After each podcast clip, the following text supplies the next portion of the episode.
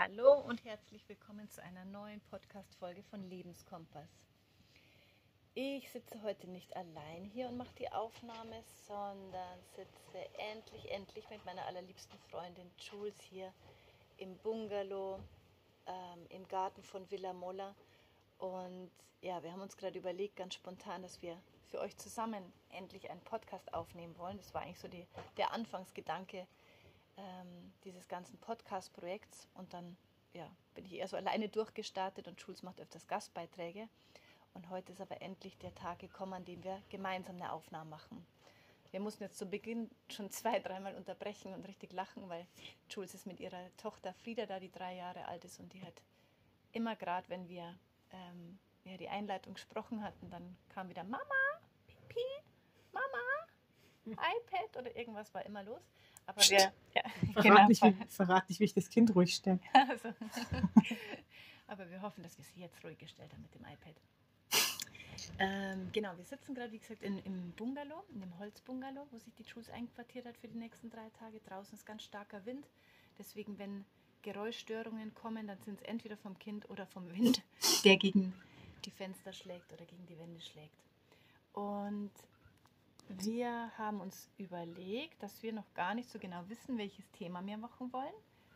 Oder wir schon. gehen in den Flow. Wir gehen in den Flow, genau. ähm, ja, willst du noch irgendwas sagen zur Begrüßung? Ähm, ja, erstmal vielen Dank auch für die Einladung in den Podcast. Mhm.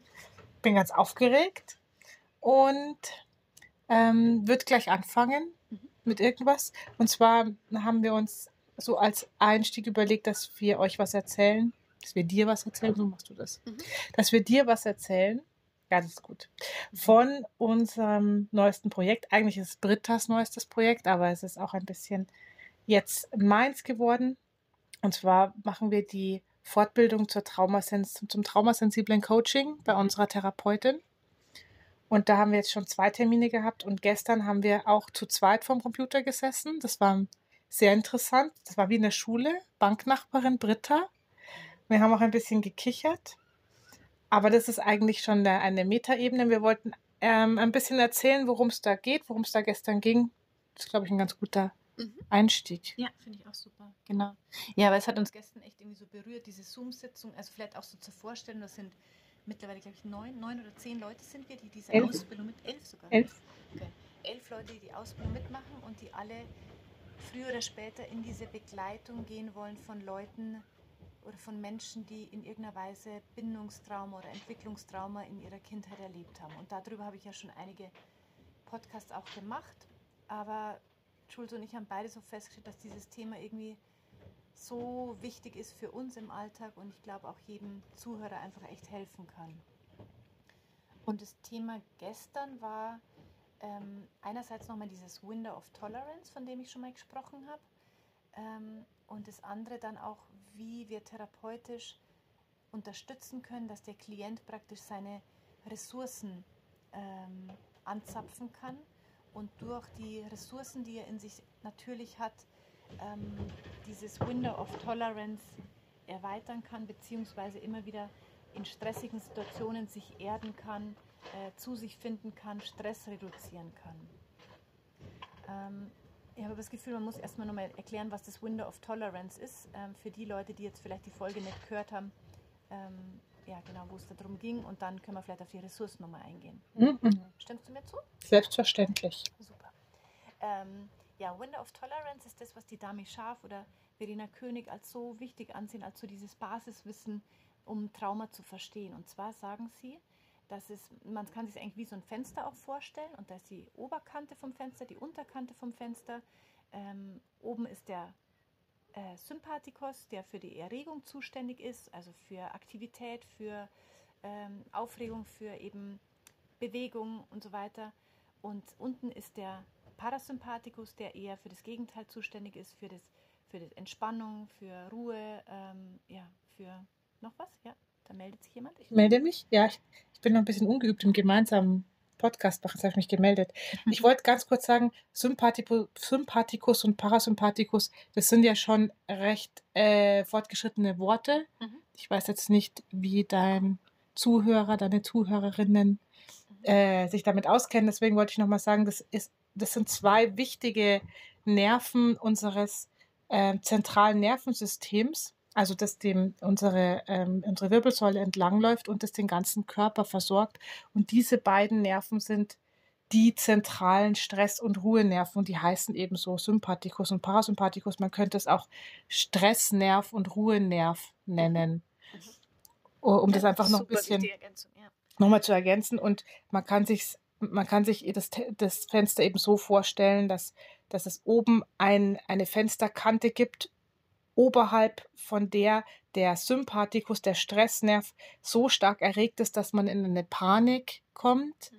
und ähm, dass auf der Unterseite, auf der unteren ähm, Kante vom Fenster der Sympathikus so stark erregt ist, dass man in eine Erstarrung oder in eine Erschöpfung äh, fällt.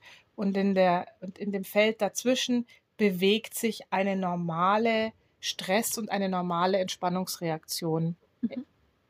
Ja. Genau, und das kann man sich praktisch vorstellen wie so ähm, Wellen, die sich bewegen. Ne? Die sich, wenn, wenn alles normal läuft, sag ich mal, wenn es äh, System gut funktioniert ähm, und nicht übermäßig gestresst ist, dann schwingt es einfach so im Alltag praktisch mit.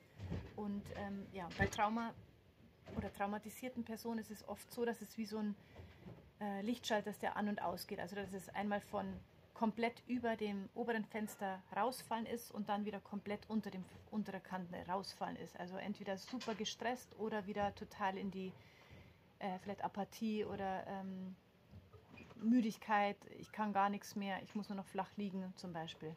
Und was eben noch, um im Bild zu bleiben, diese, wenn man sich das wie so eine Sinuskurve vorstellt, dass, dass es mal im Leben stressiger ist, dann geht die Sinuskurve nach oben und mal ist es entspannter, dann geht die Sinuskurve nach unten. Diese Kurven, die gibt uns das Leben vor. Das gibt uns das Leben mit seinen Anforderungen vor. Die Frage ist aber, wie wie gut passt diese Schwingung in unser Fenster. Und, die, und Menschen, die Trauma erlebt haben, haben gewöhnlich ein sehr enges, schmales Fenster, wo wenig Platz nach oben und unten ist. Das heißt, der, der gleiche Stress, die gleiche Welle kann bei zwei Personen völlig unterschiedliche Stressreaktionen auslösen. Wenn dein Window of Tolerance ganz hoch und weit ist, dann kannst du starke Schwankungen in deinem Leben aushalten, starke Aufregung und kannst auch nach unten dich wieder gut entspannen. Wenn dein Fenster ganz eng ist, was eben durch Trauma passieren kann, oder was ist ja auch nur ein Bild, was eben ein typisches äh, Zeichen dafür ist, ähm, dann ist die gleiche Schwingung schon praktisch außerhalb des Fensters. Es geht dann schon über, das, über die obere Kante hinaus in die Panikzone und unter die untere Kante in die Erstarrungszone. Mhm. Ja, ich glaube, dem ist gar nichts mehr so theoretisch zu ergänzen. Also gibt es natürlich noch super viele Details, aber ja, was mir jetzt gerade eingefallen ist, was wir halt beide, beide gestern im Alltag immer wieder erlebt haben und heute glaube ich auch, dass wir eben tatsächlich zwei dieser Klienten sind, die immer wieder merken, wow, wie schnell fallen wir eigentlich aus diesem Fenster raus, oder? Wie, wir haben das viel, viel beobachtet. Ja, bei uns beiden, genau. Also ganz normale, in Anführungszeichen, ganz normale Ansprüche im Alltag, dass die Kinder wollen irgendwas oder ähm, es ist was zu, zu planen für die nächsten zwei Stunden oder ein Kind weint extrem oder ich weiß gar nicht, was noch alles jetzt im Alltag, also so ganz normale Alltagsdinge, ich anstehen. ja, ich kann noch von meiner Reise erzählen, mhm. von meiner Reiselust auch. Mhm. Ähm, und ich habe das mit dem, mit dem Fenster total gemerkt, ähm, weil es hat ja einen Grund, warum ich erst jetzt bei dir bin in der Türkei mhm. und nicht schon vor Jahren gekommen bin. Und zwar, weil für mich Reisen immer sehr schnell in der Panikzone äh, gelandet ist. Also mein, meine Toleranz dem Reisestress gegenüber war so gering oder mein Fenster war so eng, dass dieser, dass der Stress zu reisen schnell ähm, dieses Fenster durchbrochen hat. Und ich habe das, ich weiß das ja von mir und deswegen habe ich mich dem nicht ausgesetzt. Und durch die Traumatherapie und viele andere Übungen und Wissen auch, was ich mir zugelegt habe und ja, Entwicklung einfach. Mhm. Mein Nervensystem hat sich einfach auch verbessert, entwickelt, ist wieder flexibler geworden, habe ich mir plötzlich die Reise zugetraut. Mhm. Und, ähm, und, und brauchte aber trotzdem immer wieder, also ich, ja, mit jeder neuen Anforderung wird dieses Fenster wieder neu beansprucht. Mir fällt gerade noch ein Querverweis ein. Mhm. Und zwar, weil ich gesagt habe, ähm, Panikzone. Es gibt noch ein, ein, anderes Bild. Das Bild ist, ist ein kein Fenster, sondern ein Kreis. Und in der Mitte ist ein kleiner Kreis, der nennt sich Komfortzone. Die, der nächstgrößere Kreis außenrum ähm, ist die ähm, Abenteuerzone. Wir nachdenken, dass ich jetzt schon mal erzähle. Und der äußerste Kreis ist, oder alles, was außerhalb der Abenteuerzone liegt, das ist die Panikzone. Und ähm, ich, ich komme beim Reisen direkt von der Komfortzone, ohne Übergang, ohne großes Abenteuer, direkt in die Panikzone, weil meine Abenteuerzone unheimlich klein ist. Und das liegt an diesem engen Window of Tolerance. Mhm. Meine Komfortzone ist auch relativ klein. Die, die wird nämlich immer kleiner, je, mehr man, je weniger man sie ausdehnt. Also wer immer zu Hause bleibt und nie ins Ausland fährt, für den wird es immer immer leichter zur Panikzone ins Ausland zu fahren. Wer immer zu Hause bleibt und nie zum Einkaufen geht, für den wird irgendwann das Einkaufen zur Panikzone. Ich habe das auch schon erlebt nach, äh, nach der Geburt von meiner Tochter, wo ich einfach viel zu Hause war, vorher viel im Krankenhaus. Für mich war das schon schwer, überhaupt das Haus zu verlassen. Also die Panik, äh, die, die Komfortzone schrumpft, wenn wir sie nicht benutzen, wenn wir nicht mhm. immer wieder in die Abenteuerzone gehen. wenn die Abenteuerzone aber natürlich klein ist, dann mögen wir das einerseits nicht und andererseits haben wir immer wieder das Problem, dass wir in die Panikzone kommen und dann keine Lust mehr auf das Abenteuer haben. Und da ist eben Window of Tolerance vergrößern, vergrößert die Abenteuerzone, vergrößert wieder den Spaß an Unternehmungen, macht einen flexibler und macht einfach das Leben wieder lebenswerter. Ja, ja total schöner Querverweis. Mhm. Finde ich auch super wichtig. Mhm.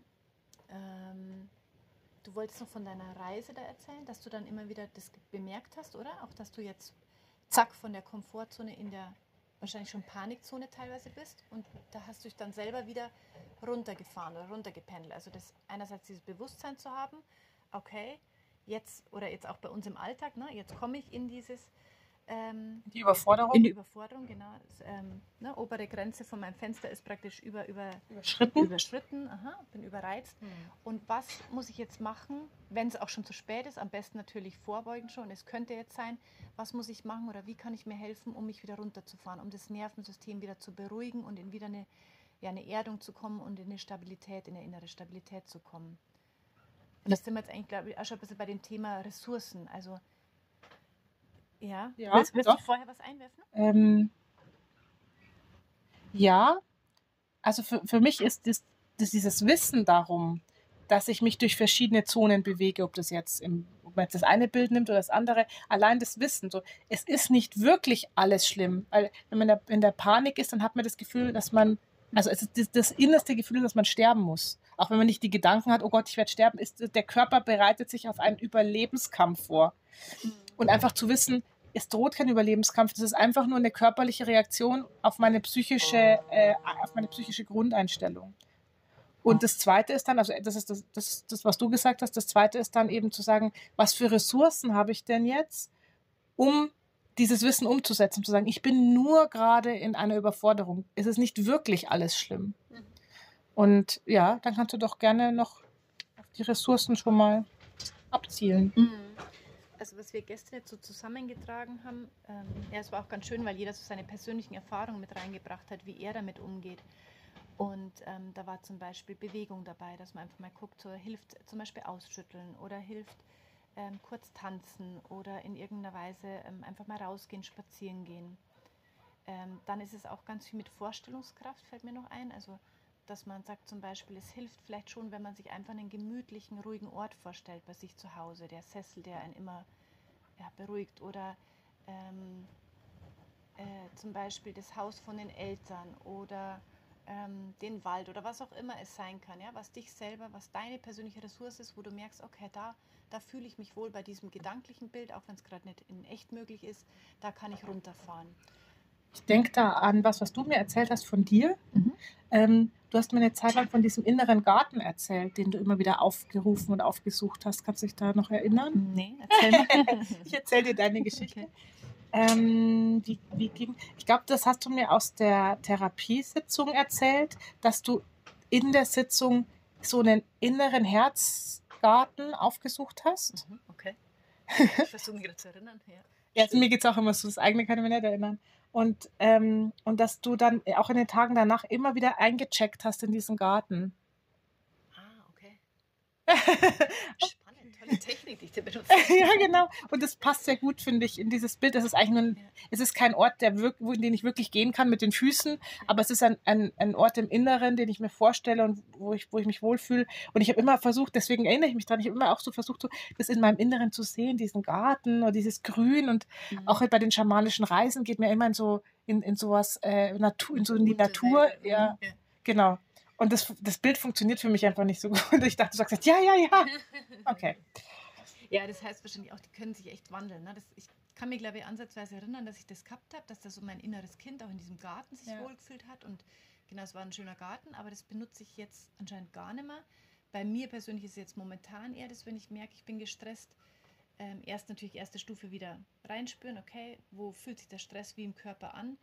Und dann auf dieses ganz kurz, wenn es möglich ist, einige Minuten zurückziehen und äh, tief atmen und auch wieder so Filter nach oben öffnen zur geistigen Welt und ähm, Licht durch mich durchströmen lassen, ähm, Heilenergie durchströmen lassen und so ja, gefühlt und vorgestellt, dass alle Chakren so gereinigt werden. Mhm. mhm. Das ist oft das, was mir hilft. Oder ja, genau. Oder auch manchmal mit meiner Seele kommunizieren und sagen, so ein kleines Stoßgebet, ich brauche jetzt gerade Hilfe, ich muss irgendwie runterkommen oder so und Erden auf jeden Fall auch. Das mhm. haben wir in der Therapie auch oft gemacht. Das sagen wir ganz oft, genau.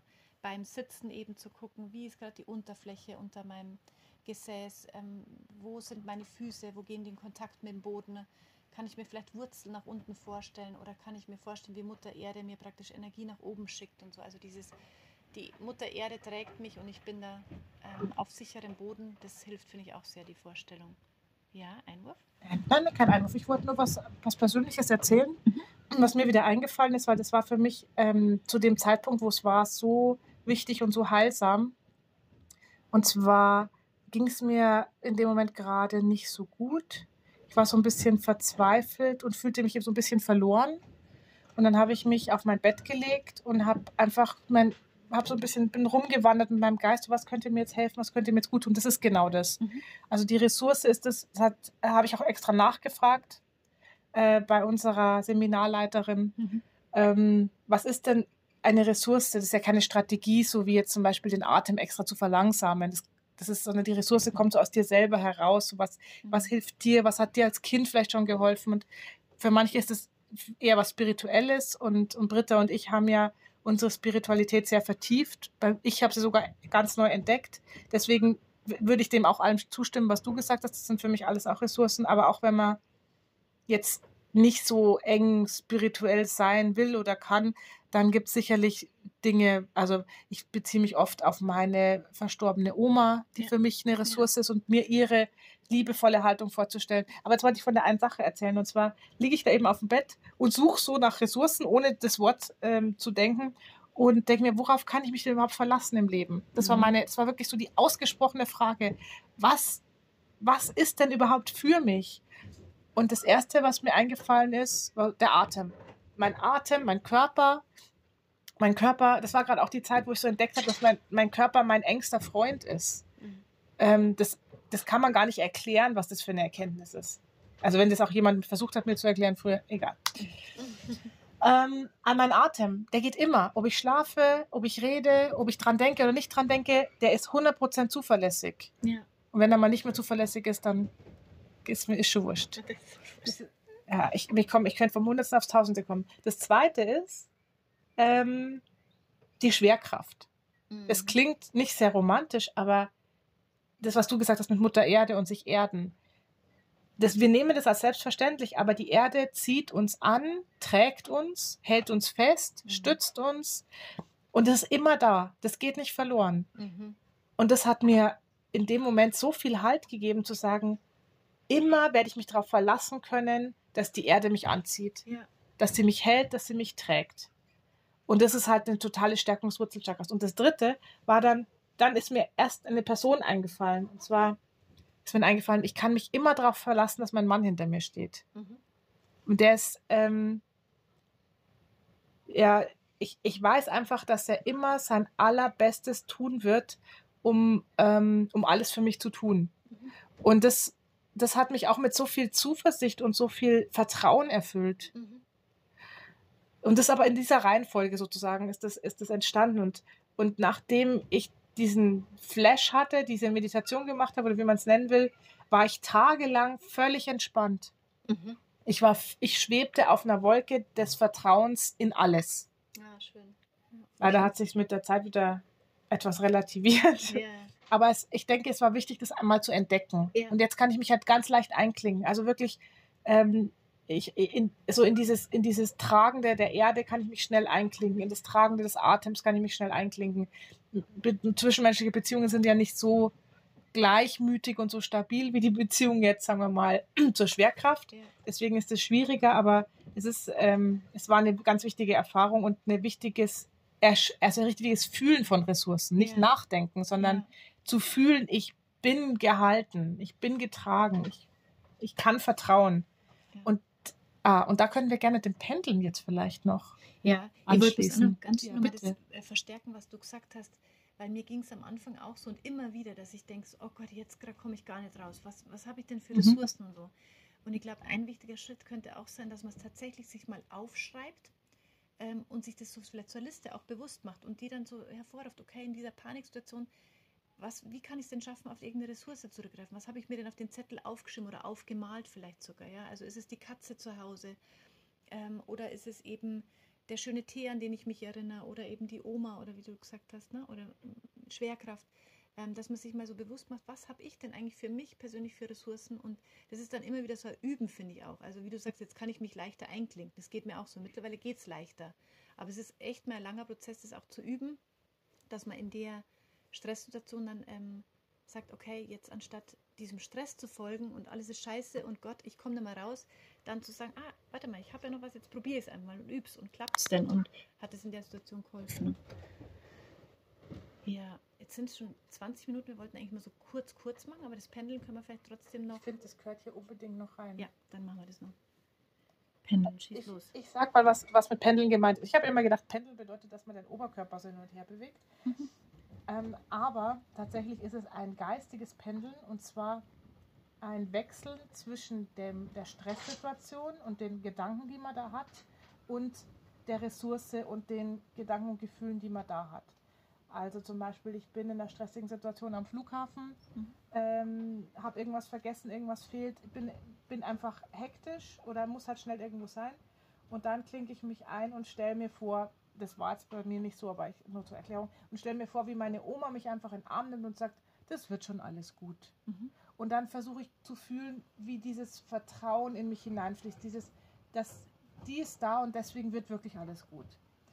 Und dann pendel ich geistig wieder zurück zu dem, was mich stresst und sage, ich bin jetzt hier am Flughafen, ich habe Eile, ich habe hier ein Problem und dann kommt wieder dieses, dieses Gefühl von Stress hoch. Mhm. Und dann gehe ich wieder in meine Ressource, ganz bewusst gehe ich absichtlich wieder in meine Ressource. In den Stress kommt man meistens von alleine wieder rein. Und das, dieses an, nicht angeblich möchte ich nicht sagen, weil ich habe nicht so viel Erfahrung damit. Dieses Hin- und Herpendeln scheint dabei zu helfen, dass dieses Window of Tolerance sich auch wieder etwas weitet, dass der, mhm. dass der Geist wieder flexibler wird. Einfach dadurch, dass er zwei verschiedene Erfahrungen macht. Anspannung und Entspannung. Mhm. Statt immer nur Anspannung, Anspannung, Verzweiflung und so weiter. Ja. Ja, ja, ist echt total wichtig. Das ist auch das, was wir in der Therapie eigentlich immer wieder so äh, gezeigt bekommen, ne? oder so vorgelebt bekommen, dass man dann, das dann immer wieder heißt, so jetzt stell dir nochmal die Ressource vor und dann wieder, jetzt geh nochmal zurück in die Situation, wo das und das äh, krasse Emotionen ausgelöst hat. Also man übt das praktisch in der Therapie. Du schaust gerade so nachdenklich. Mhm. Falsch. Nein, nein, ich lausche dir ja. Ähm, und, und äh, gehe innerlich, geh innerlich mit. Ja. Und, und, und, schau, entschuldige, und schau auch in die Natur, weil einfach die, der Wind reißt an diesen Büschen rum und das ist, das, das braucht ja, irgendwie meine, meine optische Aufmerksamkeit. Das ist so krass. Naturerlebnis sondersgleichen. Ja. Gleichzeitig hat man einen super schönen Blick aufs Meer mit den Wellen und so. Ist, es ist, das ist ein bisschen ablenkend. Mhm. Genau. Mir ist noch eine Sache eingefallen, die ich total spannend fand. Bei, ähm, bei kleinen Babys schon scheint es total wichtig sein, damit man dieses Window of Tolerance ideal entwickeln kann, praktisch, dass die genau das erleben eben. Immer wieder Anspannung und Entspannung. Und ein Elternteil, die können sich ja selber nur regulieren, Kleinkinder und ähm, ja, oder Babys und Kleinkinder. Und wenn zum Beispiel Eltern nur immer in Panik sind und Gott und seid ruhig und ähm, das auf keinen Fall machen und ähm, Vorsicht hier und nie mal irgendwie irgendwas gefährlich in diese Abenteuerzone, dann wird das Kind auch eher in diesem Window of Tolerance sehr eingeschränkt bleiben. Also gehört anscheinend in der Erziehung auch beides dazu. Auch mal das Kind, was weiß ich, äh, irgendwo was Spannendes machen lassen, einen Baum hochklettern oder, oh Gott, schaffen wir das? Oder hochwerfen das Baby oder, oder ja, ohne, ohne zu, zu hochwerfen.